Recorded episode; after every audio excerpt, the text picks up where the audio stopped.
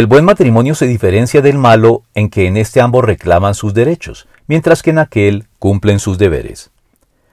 Un matrimonio tiene pocas posibilidades de éxito cuando una o ambas partes por igual se involucran en él con la expectativa de recibir del cónyuge la satisfacción de los presuntos derechos que creemos tener en el marco de la relación conyugal,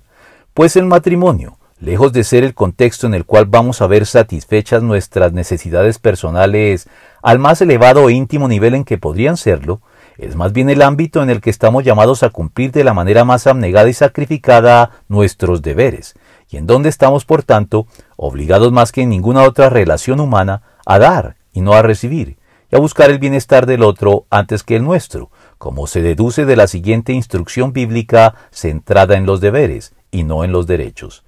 El hombre debe cumplir su deber conyugal con su esposa e igualmente la mujer con su esposo. Primera de Corintios 7:3. Ahora bien, el amor romántico que domina durante el noviazgo y los primeros años de matrimonio